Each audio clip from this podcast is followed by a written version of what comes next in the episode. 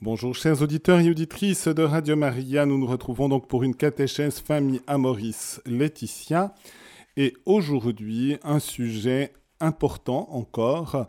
Dans ce chapitre 8 de Amoris Laetitia du pape François, c'est le discernement pour les baptisés, divorcés et remariés. Nous sommes donc, et vous pouvez trouver le texte sur notre site à l'endroit de mes catéchèses, donc dans les podcasts, nous sommes donc pour les numéros 299 et 300. Seulement deux numéros. Et si je ne prends que peu de numéros dans cette période, c'est que le sujet est délicat. J'aimerais l'approfondir, donner justement cette lumière d'un discernement auquel le pape nous invite. Mais pour que nous ayons du discernement aussi, eh bien, il nous faut être aussi en présence du Seigneur.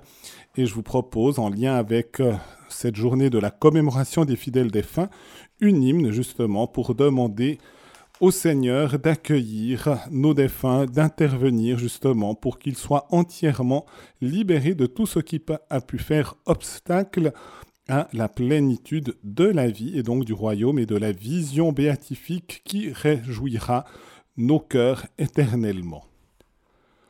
Au nom du Père et du Fils et du Saint-Esprit. Amen. Christ, roi tout-puissant, pour la gloire du Père et notre propre honneur, tu as brisé les traits de la mort. Tu as pris notre faiblesse et engagé le grand combat. En mourant, tu as piétiné victorieusement la mort, par laquelle le serpent nous avait vaincus. Ressuscitant, plein de force, du tombeau, par ton mystère pascal, tu rappelles sans cesse à la vie ceux que le péché fit mourir. Accorde-nous la vie de la grâce, afin que, quand tu reviendras comme époux, tu nous retrouves la lampe allumée à la main, prêt pour le ciel. Accueille-nous doux juge, dans la lumière et le repos, puisque la foi et la charité nous ont unis à la Trinité sainte. Daigne appeler tes serviteurs dépouillés à présent de leur corps, qui aspirent à te louer éternellement dans le royaume du Père. Au nom du Père et du Fils et du Saint-Esprit. Amen. Chers auditeurs, cet hymne n'est pas non plus sans lien avec la catéchèse de ce jour parce qu'elle nous manifeste d'abord la toute-puissance du Christ. Et si le Christ est capable de rejoindre même les âmes du purgatoire pour les libérer, les introduire dans son royaume éternel, il est aussi capable d'intervenir dans nos vies pour nous libérer de ce qui nous rend esclaves, c'est-à-dire nos péchés, quels qu'ils soient et quelle que soit la situation de notre cœur, proche ou éloigné du Seigneur. S'il est proche, c'est une grâce et nous n'avons pas à en tirer orgueil nous devons demeurer dans l'humilité. Si effectivement nous sommes encore loin du Seigneur, eh bien faisons-lui confiance. Il est capable d'intervenir et de libérer notre cœur, même des chaînes les plus pesantes qui alourdissent notre vie. Et c'est pourquoi dans cet hymne, il se présentait aussi comme un doux juge. On n'a pas peur de s'approcher d'un doux juge, puisqu'il est doux. Mais en même temps, il est juge, donc il pèse aussi notre situation, mais ce n'est pas pour nous enfermer dans la situation dramatique de notre péché, c'est véritablement pour apporter sa lumière, sa chaleur, son amour, sa douceur et aussi son humilité. Et par conséquent, eh bien, demandons au Seigneur qu'il soit présent pour chacune de nos vies, qu'il nous donne véritablement cette proximité avec lui, et plus nous sommes sensibles à être près de lui, plus il transformera aussi nos cœurs, il les purifiera, il les sanctifiera, et il nous donnera justement cet élan d'espérance qui fait que nous pouvons nous appuyer sur Dieu fermement pour aller à Dieu. Et c'est pourquoi c'est aussi quelles que soient les situations que nous pouvons rencontrer ou qui touchent notre vie, eh bien, nous devons garder un chemin d'espérance. Je vais vous proposer, comme ces dernières catéchèses, d'abord, avec quelques indications, de lire le texte du pape et ensuite je poursuivrai aussi ma réflexion sur l'ensemble de ce chapitre 8 et en lien avec ces deux numéros que nous allons euh, regarder plus attentivement. J'accueille les considérations de beaucoup, nous dit le pape, des pères qui ont voulu signaler que les baptisés, divorcés et remariés civilement doivent être davantage intégrés dans les communautés chrétiennes selon les diverses façons possibles, en évitant toute occasion de scandale. Première phrase importante et donc, nous sommes dans un élément de discernement à l'égard, c'est vrai, d'une catégorie de personnes, mais le pape va aussi mentionner que nous ne devons pas euh, enfermer seulement en disant c'est stigmatiser les divorcés remariés, ça serait fondamentalement faux. Il y a bien d'autres motifs aussi qui nous tiennent loin du Seigneur, mais aussi bien des motifs, quel que soit l'état dans lequel nous nous trouvons, de nous approcher de lui aussi avec confiance en sa miséricorde pour nous approcher de lui. Mais il invite justement à regarder attentivement chaque situation avec discernement pour les pasteurs, voire même aussi pour des laïcs et des personnes qui sont profondément plongées dans l'amour du Seigneur, eh bien, de manifester cette bonté de Jésus, cette douceur du cœur de Jésus à leur égard. Et le pape veut véritablement aider toute l'Église, les pasteurs, mais toute l'Église également, eh bien, à avoir ce regard, un regard positif, un regard qui cherche à communiquer un élan d'espérance et non pas à enfermer les personnes finalement dans, dans leurs difficultés, dans leur euh, situation, mais véritablement de les aider à grandir, à progresser. Et c'est seulement en manifestant l'amour de Dieu que nous pouvons manifester cela, que nous pouvons aider toute personne à progresser et à grandir. Le pape souligne aussi un élément en disant de chercher à intégrer, c'est le deuxième mot important, intégrer ces personnes de plus en plus dans la vie de l'Église aussi, et de voir dans quelle mesure on peut justement les intégrer davantage que peut-être par le passé. Parfois, on avait justement des attitudes très condamnatrices qui n'ont pas nécessairement aider ces personnes à progresser par le passé, quand il y avait justement des, ruptures d'alliance aussi avec la vie de la communauté dans les situations que nous sommes en train de décrire. Et donc, d'avoir ce regard qui cherche à intégrer, mais à intégrer justement dans un discernement, donc en étant à la fois dans la vérité et dans l'amour. Un psaume dit Amour et vérité se rencontrent, justice et paix s'embrassent. Nous devons garder justement cette perspective d'une alliance entre ces diverses dimensions pour aider toute personne à s'approcher de plus en plus du cœur de Jésus. Et puis ensuite, il termine aussi avec cet élément dans cette phrase, donc vous voyez une phrase riche, en évitant toute occasion de scandale.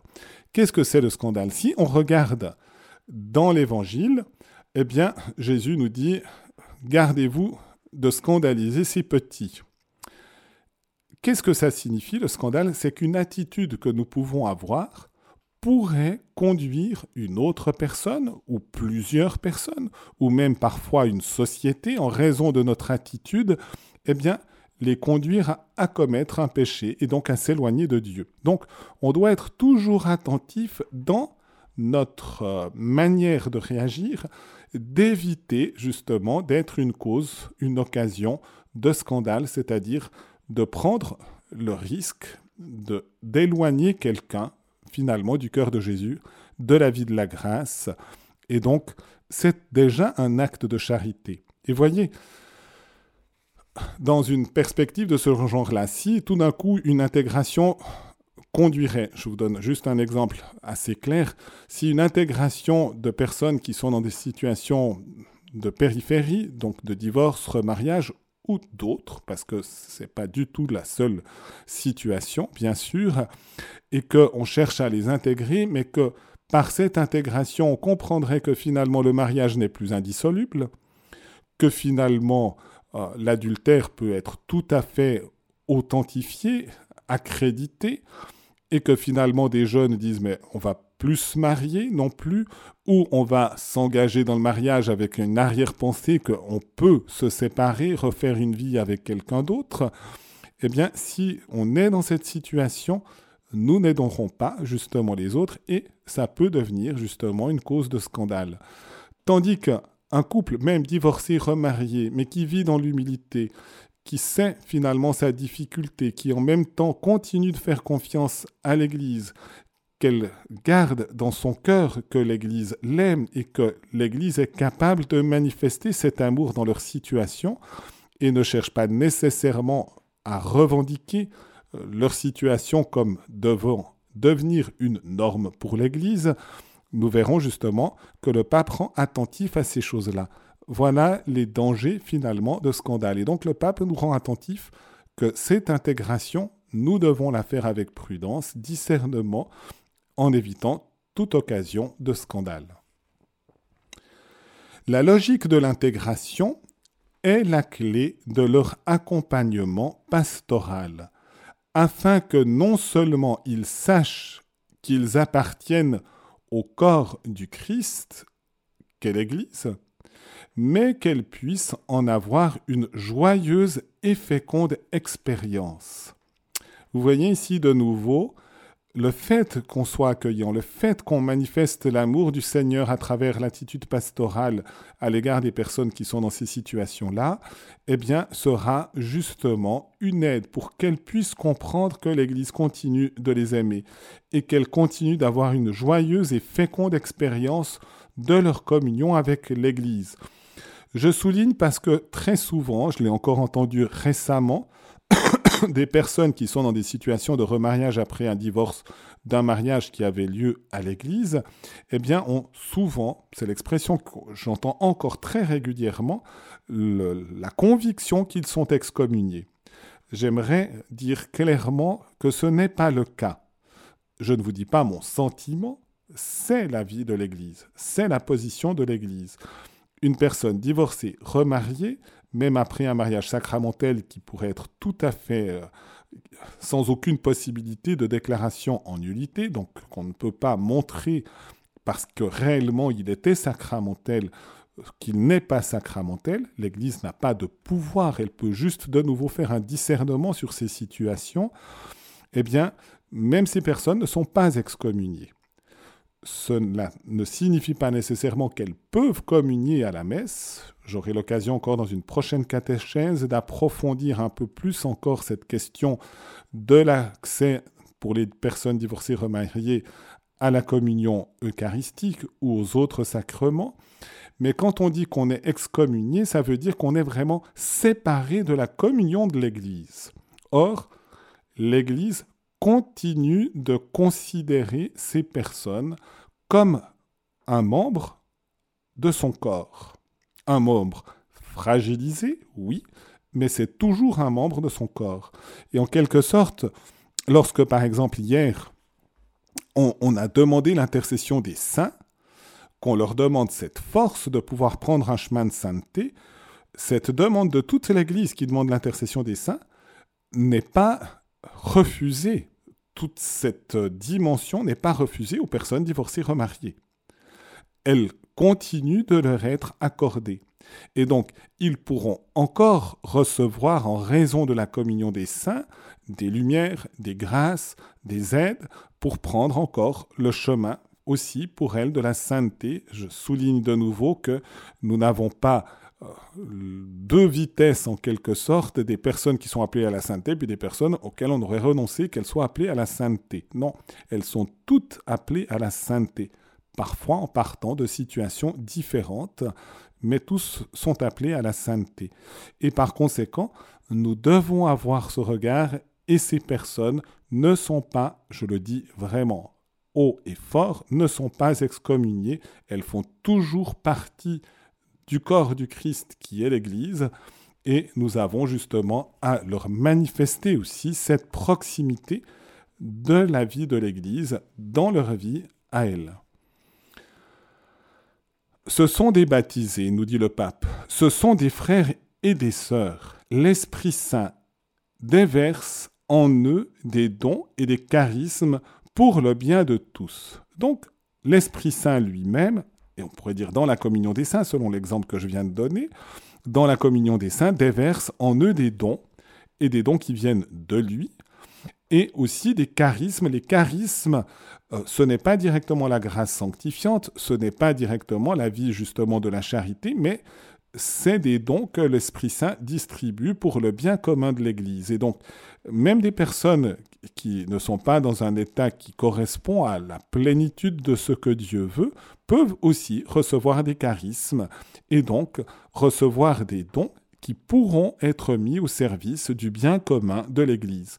Et donc, ces personnes, nous ne devons pas oublier qu'elles reçoivent aussi de l'Esprit Saint ces dons pour le bien justement de tous. Et c'est important que ces personnes sachent que l'Esprit Saint ne se limite pas simplement à ceux qui sont mariés normalement ou ceux qui sont dans la vie consacrée tout à fait légitimement, de distribuer ces dons seulement à ces personnes. Il les distribue plus largement et il nous aide justement à travers cela à continuer aussi notre chemin. Leur participation peut s'exprimer dans divers services ecclésiaux, nous dit le pape. Il convient donc de discerner quelles sont, parmi les diverses formes d'exclusion actuellement pratiquées dans les domaines liturgiques, pastoral, éducatifs et institutionnels, celles qui peuvent être dépassées. Je dirais par exemple, le pape va encore poursuivre un tout petit peu de précision, mais je dirais par exemple un membre d'un conseil de paroisse qui s'occupe par exemple des, bâtiments parce que sa formation est un architecte ou il est du métier euh, du bâtiment, eh bien, si cette personne veut vraiment mettre ses compétences au service d'une vie de paroisse, à la bonne heure, il utilisera ses compétences, ses dons, et il le fera dans un esprit de service de l'Église. Et s'il peut le faire de cette manière-là avec toutes ses compétences, c'est un bien pour la vie de l'Église. Et l'Église a à être reconnaissant à l'égard de cette personne qui mettra ses talents, ses dons, ses compétences au service de la vie de l'Église. Par exemple, dans ce domaine-là, c'est parfaitement clair. Le pape va poursuivre pour essayer de nous donner justement encore des indications. Non seulement, donc ces personnes ne doivent pas se sentir excommuniées, donc vous voyez, c'est le pape lui-même qui dit cela, c'est pas ma petite personne, Abbé Jean Pascal, qui dit cela, mais c'est le pape, ne doivent pas se sentir excommuniés, mais ils peuvent vivre et mûrir comme membres vivants de l'Église, la sentant comme une mère qui les accueille toujours, qui s'occupe d'eux avec beaucoup d'affection et qui les encourage sur le chemin de la vie et de l'Évangile. Nous avons à continuer d'encourager ces personnes à avancer sur le chemin de leur vie et cela en cherchant à tendre toujours plus fortement vers la fidélité à l'Évangile et donc au mystère de Jésus. Cette intégration est nécessaire également pour le soin et l'éducation chrétienne de leurs enfants qui doivent être considérés comme les plus importants. Ici, vous voyez, l'intégration, bien sûr, chaque personne est importante. Donc, les parents qui sont dans cette situation doivent être intégrés le mieux possible pour qu'ils sentent que vraiment l'Église continue d'être une mère accueillante à leur situation et à leur vie, attentive à leur vie et à leur vie aussi, non seulement simplement matérielle, mais vraiment aussi à leur vie spirituelle. Que l'Église doit continuer de les aimer pour les appeler vraiment à ce chemin de sainteté.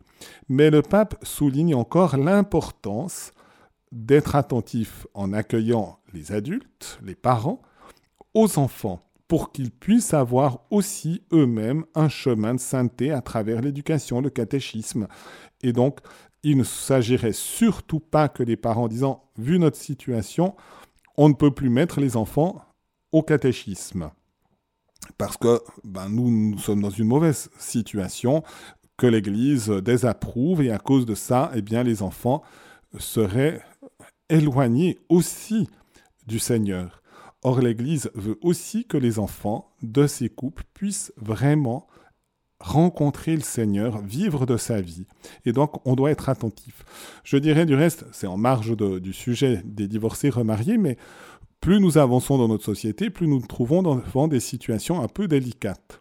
Or, en ce moment, on vient de recevoir au niveau des prêtres une consultation qui est peut-être pas encore tout à fait d'actualité, mais qui certainement sera d'actualité d'ici très peu de temps, en raison des options de notre société, c'est de, me poser la question, quel discernement de nouveau et quels critères donner pour accueillir les couples, par exemple, qui ont demandé une reconnaissance officielle comme mariage selon le civil entre deux personnes de même sexe.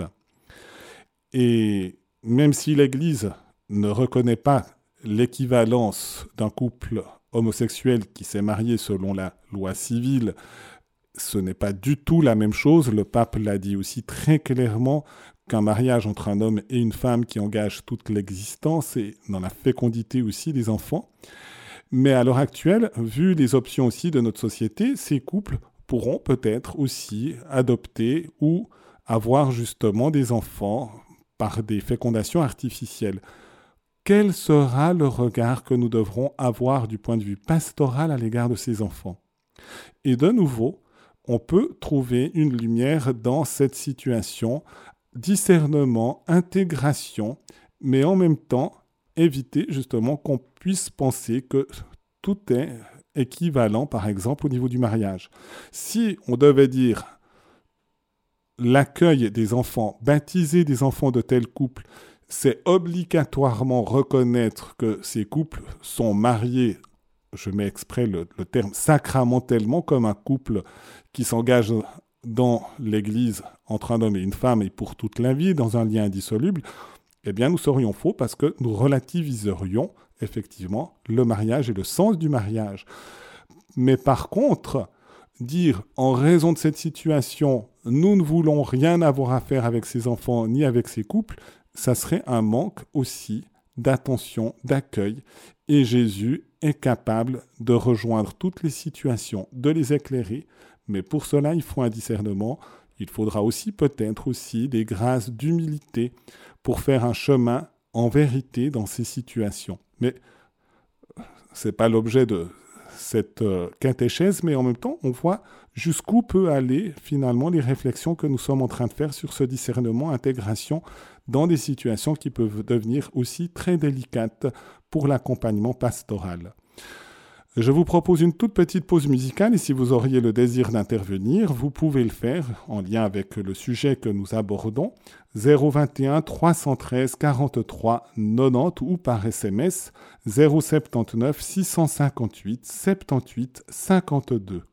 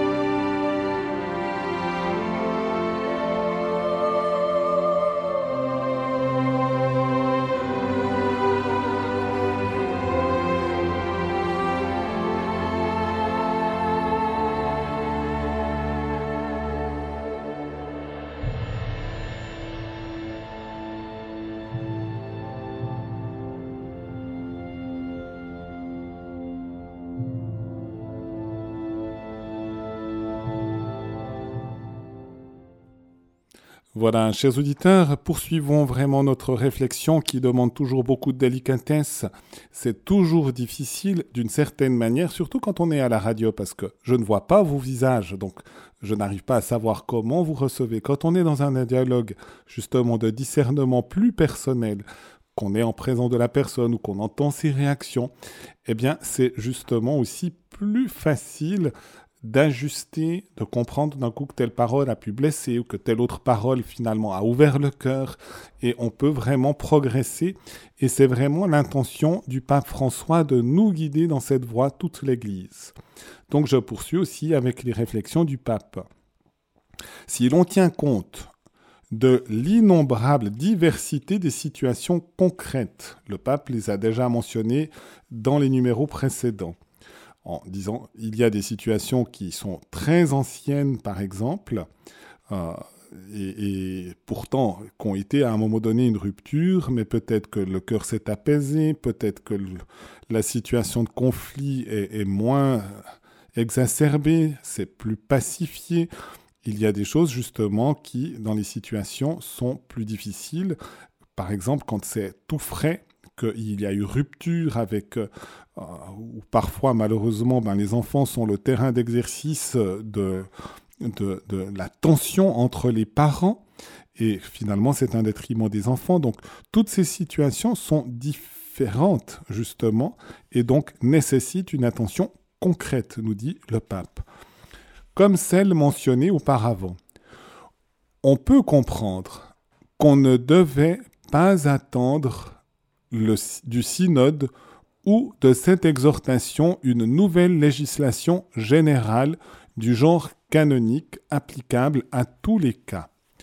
Je dirais, et c'est le pape aussi qui mentionne cet élément d'une manière un peu plus précise, vous pouvez retrouver sur cette question des divorcés remariés dans, dans Familiaris Consortio du pape Saint Jean-Paul II, c'est le numéro 84.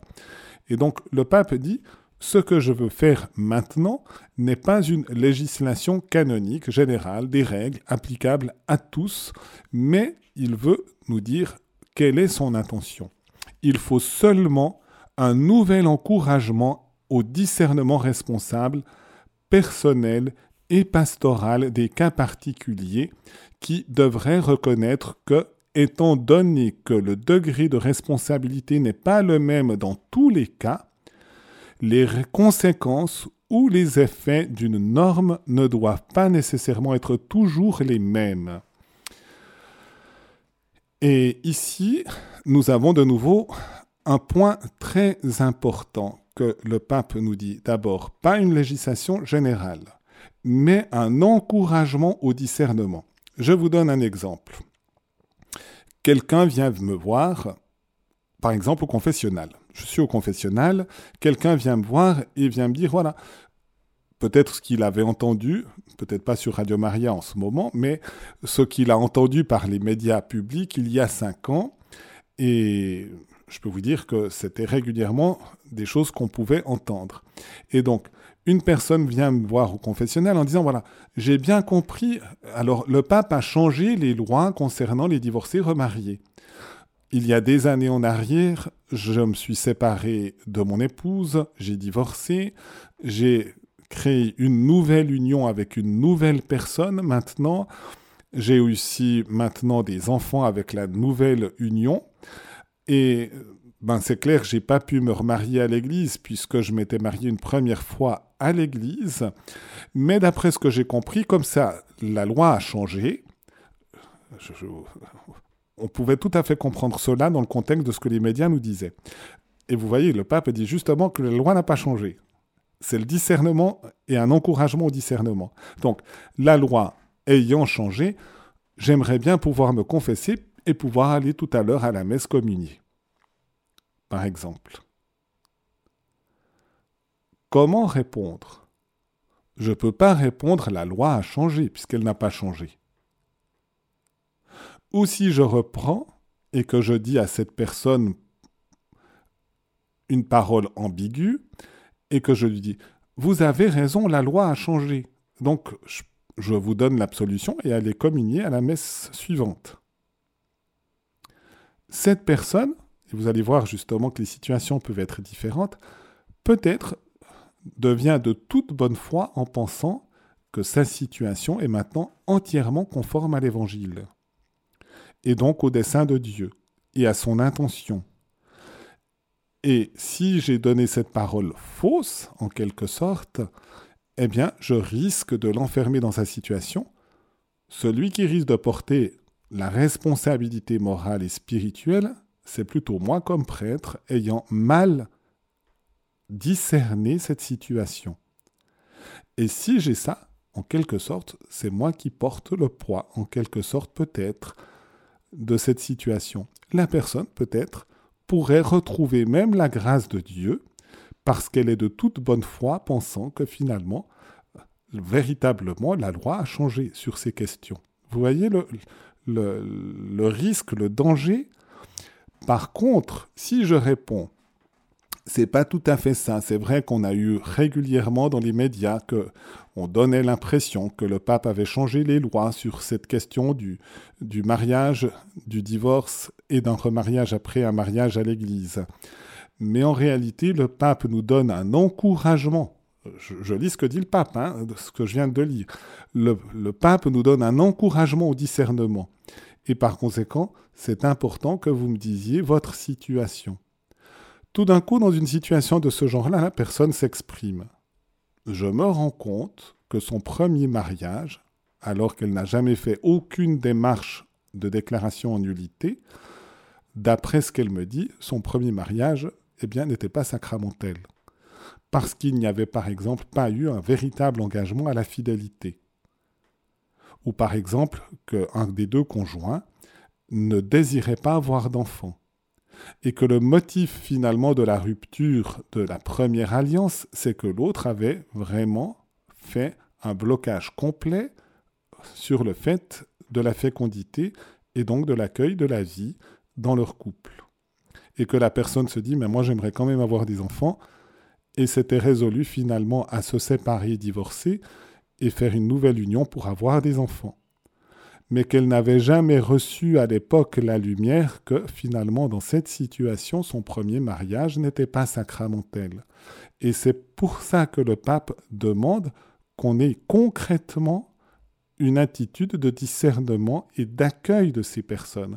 Si la personne, elle se sent aimée dans l'échange que nous avons avec, elle osera dire sa situation. Je reprends l'exemple de l'Évangile. La Samaritaine, quand elle rencontre Jésus, elle se rend compte qu'elle est aimée par cet homme qu'elle ne connaît pas, mais qu'elle va découvrir progressivement, et finalement qu'elle va reconnaître comme le sauveur du monde, et elle ose dire sa situation. Qu'elle était avec un mari qui n'était pas son mari, alors qu'elle avait eu cinq autres maris aussi. Et donc, si nous pouvons donner un discernement, nous pouvons conduire. Peut-être parfois, nous ne pourrons pas arriver au discernement de l'Église qui conclut à la non-sacramentalité du premier mariage. Mais parfois aussi nous pourrons arriver à cette situation et qui donnera une ouverture possible pour cette fois-ci le premier mariage sacramentel, même si un autre mariage avait eu lieu avec une cérémonie à l'église, mais que dans cette cérémonie à l'église, dans l'engagement des premiers de la première alliance, il manquait quelque chose pour que véritablement cet amour soit vraiment un amour sacramentel avec un lien indissoluble voulu par Dieu. C'est un apaisement aussi pour une personne lorsqu'elle peut mieux comprendre sa situation, quelle qu'elle soit, et que nous pouvons mettre la lumière de l'Évangile dans sa situation. Et peut-être qu'elle prendra un chemin à un moment donné dans la lumière, dans la vérité, et qu'elle pourra peut-être renoncer aux éléments limitatifs de son élan vers le Seigneur et donc de son union aussi au cœur de Jésus.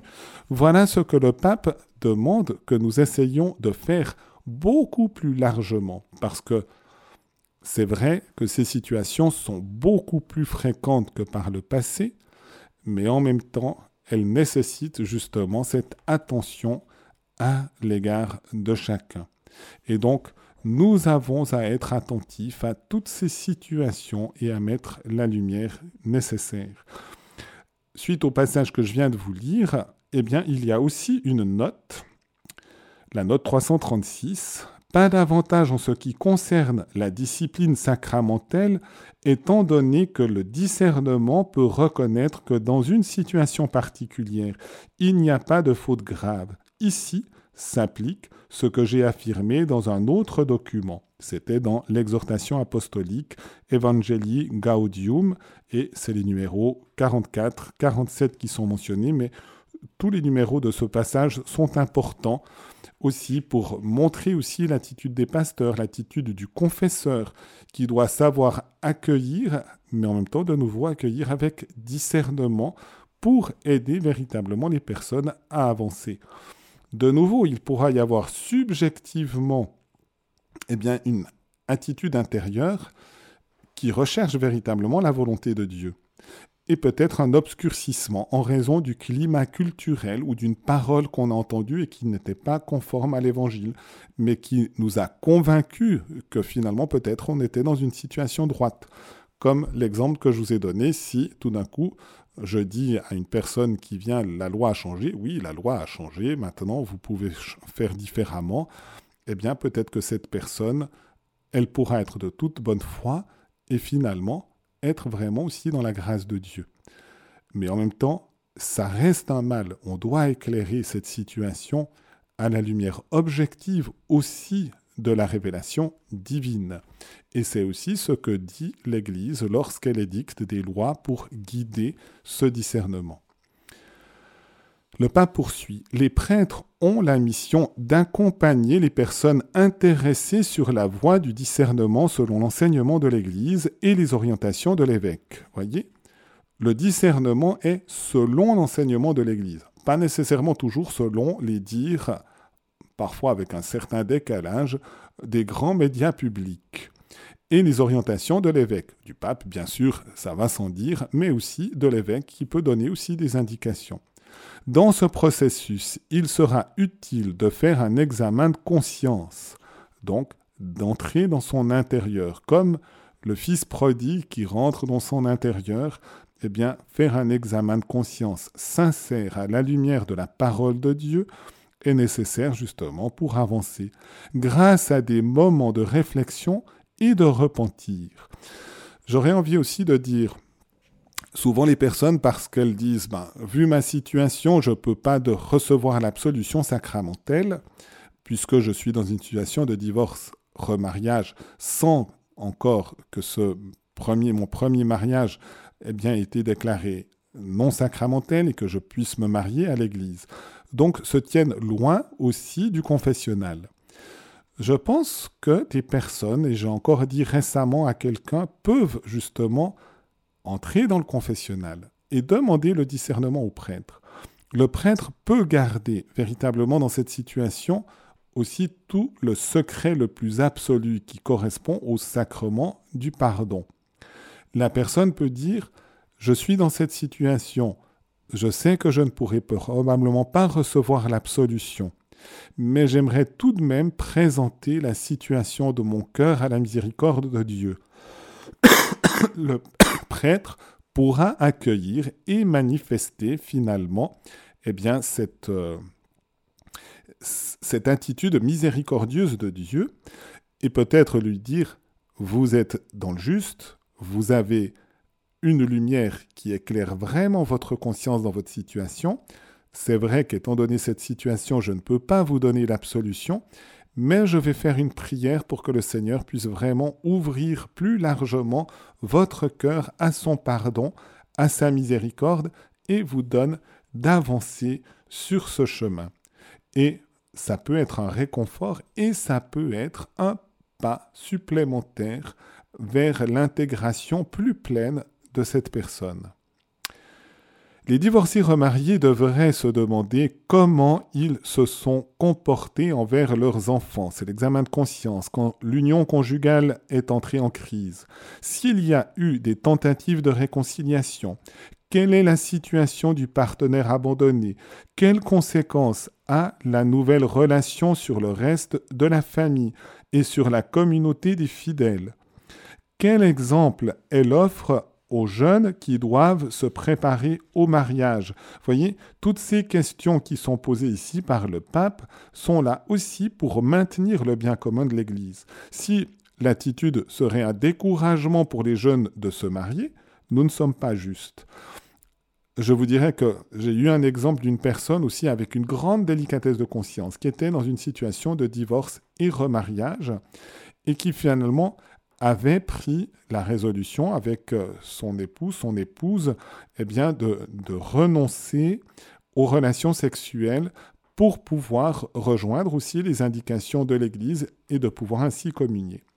Mais sachant qu'elle était dans une situation de divorce et remariage, même s'il vivait de cette manière-là en frères et sœurs à l'intérieur du couple, eh bien la personne, pour éviter de donner l'impression aux jeunes eh bien de, relativiser l'indissolubilité du mariage en raison de son, sa première union, n'allait pas communier dans sa paroisse, mais allait dans une autre paroisse pour communier alors que l'Église donne cette possibilité.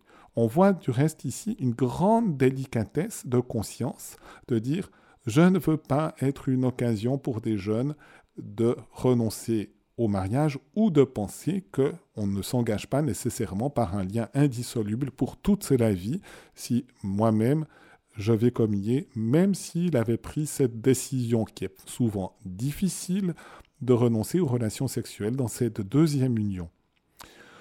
Une réflexion, nous dit le pape, sincère peut renforcer la confiance en la miséricorde de Dieu qui n'en refuse, qui n'est refusé à personne. Il s'agit d'un itinéraire d'accompagnement et de discernement qui oriente ses fidèles à la prise de conscience de leur situation devant Dieu.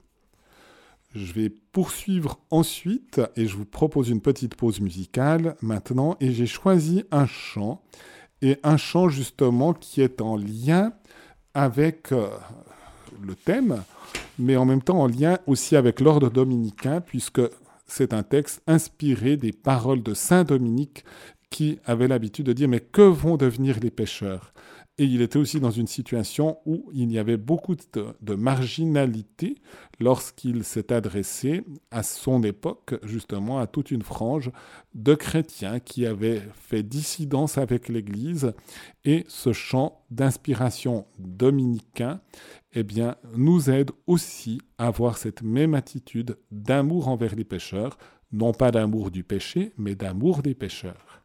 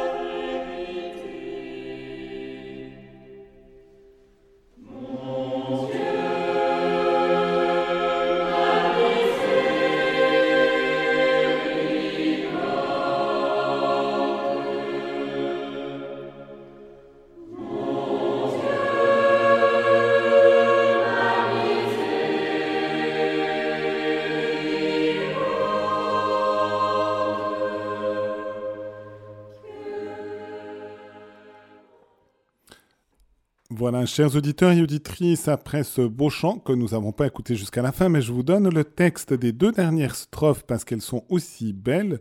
Du ciel, ô mes enfants, je vous implore. C'est donc mis dans la bouche de Saint Dominique. Ramenez à Dieu les hommes qui ne l'adorent. Pénétrez la beauté des âmes, louez le Créateur, contemplez en vos frères l'image de votre Seigneur. Rendez gloire au Père Tout-Puissant, à son Fils bien-aimé Jésus-Christ, à l'Esprit qui habite en nos cœurs pour les siècles des siècles. Amen. Mon Dieu, ma miséricorde, que vont devenir les pécheurs?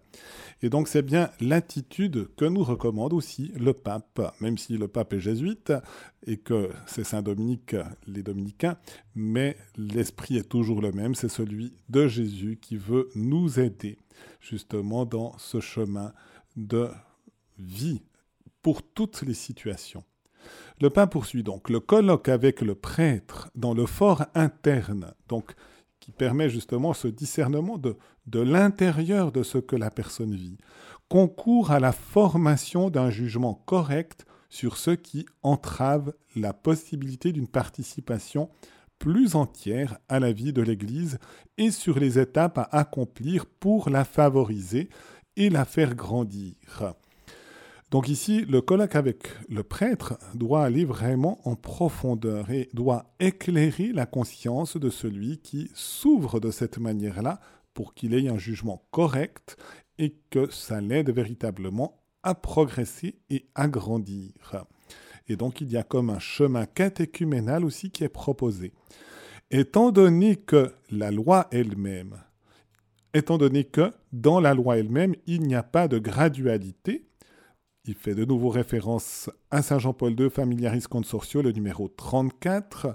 Ce discernement ne pourra jamais s'exonérer des exigences de vérité et de charité de l'Évangile proposées par l'Église. Pour qu'il en soit ainsi, il faut garantir les conditions nécessaires d'humilité, de discrétion, d'amour de l'Église et de son enseignement dans la recherche sincère de la volonté de Dieu et avec le désir de parvenir à y répondre de façon plus parfaite. Donc on doit tendre à cette perfection et non pas, comme pasteur ou même pour soi-même, de se dire je peux relativiser finalement cette exigence de vérité et de charité de l'Évangile parce que c'est plus ça qui nous éloignera finalement de Dieu. Et donc on ne peut pas, nous dit le pape, même jamais s'exonérer des exigences de vérité, de charité de l'Évangile. Ces attitudes sont fondamentales pour éviter le grave risque de messages erronés comme l'idée qu'un prêtre peut concéder rapidement des exceptions ou qu'il existe des personnes qui peuvent obtenir des privilèges sacramentaux en échange de faveurs. Voilà. Le pape nous dit justement, on doit rester dans cette attitude saine de lumière, de vérité, et pas commencer à risquer d'obscurcir aussi la conscience, mais de l'aider, de chercher véritablement à l'éclairer. Et si on donne l'impression que c'est arbitraire, je me souviens, mais c'était un contexte différent, mais ça donnera peut-être une lumière, quand il s'agissait justement de la princesse de Monaco qui a fait le recours à la procédure de l'Église de nullité de mariage, on pensait que c'était parce que c'était une princesse. Or, ce n'est absolument pas le cas. Toute personne peut faire cette procédure. Après, elle n'aboutit pas toujours s'il n'y a pas véritablement de motif pour déclarer le mariage non sacramentel. Mais il faudrait surtout pas penser que c'est parce qu'on fait partie de, la noblesse ou, des, des, princes ou des rois qu'on a effectivement des faveurs supplémentaires. Lorsqu'on rencontre une personne responsable et discrète qui ne prétend pas placer ses désirs au-dessus du bien commun de l'Église, et un pasteur qui sait reconnaître la gravité de la question entre ses mains, on évite le risque d'un discernement donné, que le discernement donné conduise à penser que l'Église entretient une double morale. Voilà, je conclus avec ce, ce point du pape qui nous manifeste justement la gravité aussi de ce discernement. Tant dans l'humilité que peut avoir la personne qui vient présenter sa situation au regard de l'Église, tant aussi du pasteur qui doit, tout en aimant, prendre conscience de la gravité d'une situation et donc l'aider vraiment la personne à se libérer de son péché, mais aussi à aller de l'avant avec espérance vers le Seigneur et à s'appuyer de plus en plus résolument sur l'action du Seigneur par son esprit et donc avoir de plus en plus confiance aussi en la grâce de Dieu capable de transformer notre intérieur même quand ça peut nous apparaître impossible puisque à Dieu rien n'était possible, c'était bien la parole de l'ange à Marie lorsqu'elle est devenue la mère du Sauveur et lorsqu'elle a donné un consentement plein à l'œuvre de salut, puisque en disant Je suis la servante du Seigneur, c'est une attitude d'humilité. Qu'il me soit fait selon ta parole, c'est une attitude de vérité. Et finalement, eh bien, le Seigneur a accompli la plus grande œuvre, le mystère de l'incarnation. Le Verbe s'est fait chair, il a habité parmi nous, et s'il a habité parmi nous, c'est pour nous apporter le salut de Dieu.